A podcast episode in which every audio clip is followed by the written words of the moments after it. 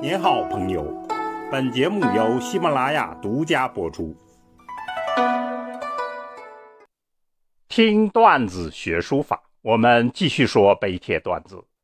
今天说皇帝宋徽宗瘦金体大作《农方诗帖》，野意的沉醉。宋徽宗的精神世界，常人是难以想象的。他无心掌控江山社稷，却沉醉在书法里，因为那里有令他痴迷的趣味。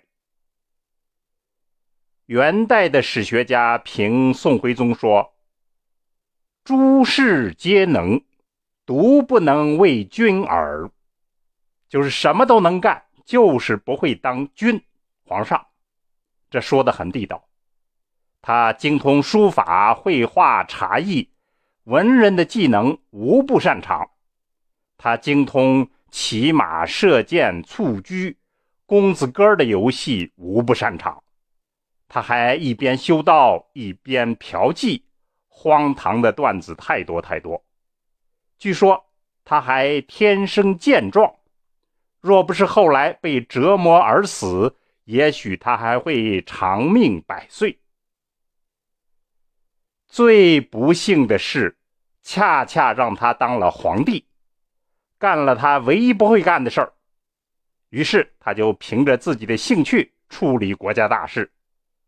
因为蔡京的书法好，就任他做宰相，这导致了靖康之耻。在亡国的过程中间，宋徽宗可以说是除了胡闹就是逃离。金国兵马连年威胁，朝廷派系你死我活，社会矛盾此起彼伏。皇帝一概采取了逃离的对策。逃离到哪儿去呢？逃离到匪夷所思的书法之中。他发明了不食人间烟火的瘦金体，农方诗帖。就是最典型的代表。我们来看一下《农方诗帖》：“农方依翠萼，焕烂一庭中。”说茂盛的芳花依傍着翠绿的花萼，明亮而又灿烂，在我的庭院之中。零露沾如醉，残霞照似荣。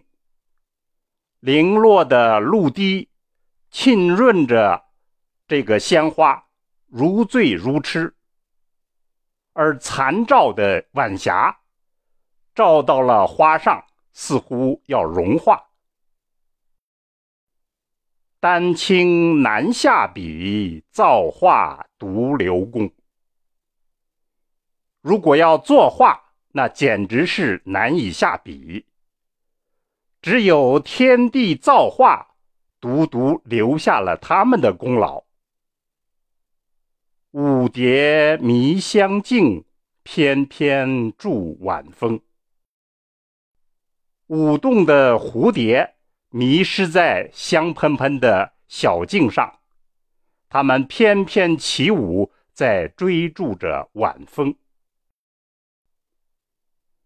这诗真是非常讲究，可以看出皇帝心中没有装别的任何事儿，也不必借景抒情，只有他花园里的那点情趣，和他的画作如出一辙，生生呢把日常所见的庭院小景写成了超凡脱俗的野逸之趣，他的艺术功力也正在于此。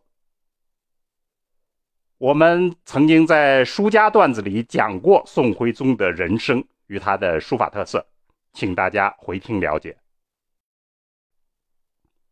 对于他的瘦金体，后人有四句诗来描绘，是这样的：“鼠尾钉头方转角，蓝撇竹捺小蛮腰。”死往生返游丝引，拉弓放箭回马挑。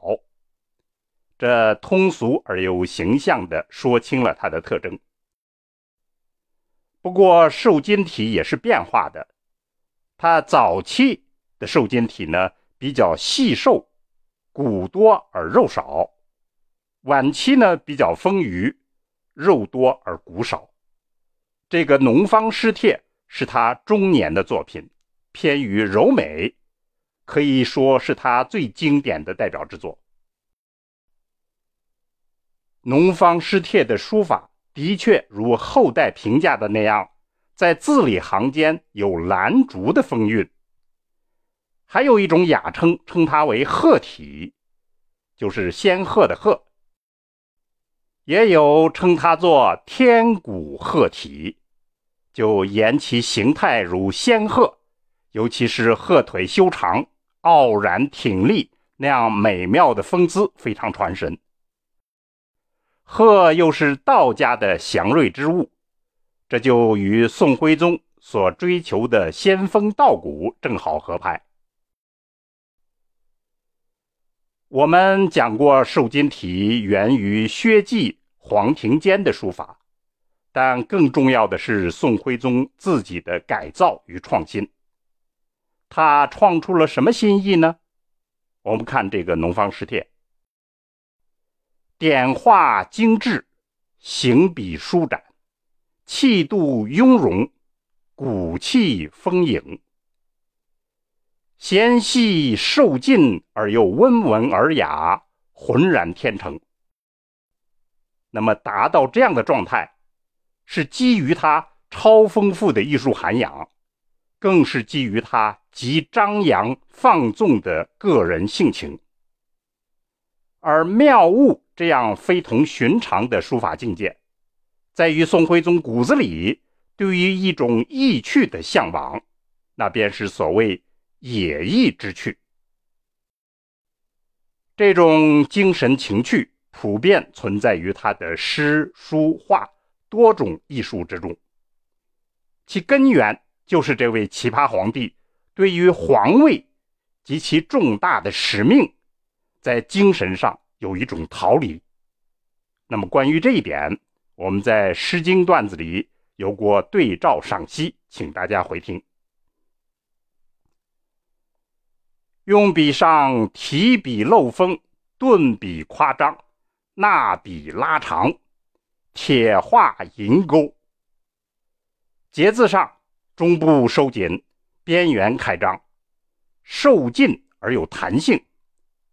章法上，字形严格遵守朱思兰的界格，而其神韵则玉鹤屏风，衣袂飘飘。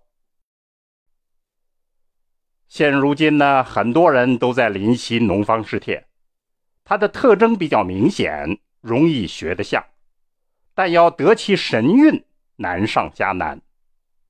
要善于想象、体会宋徽宗独特的精神境界，这才是上台阶的关键。好，听段子学书法，我们下次再见。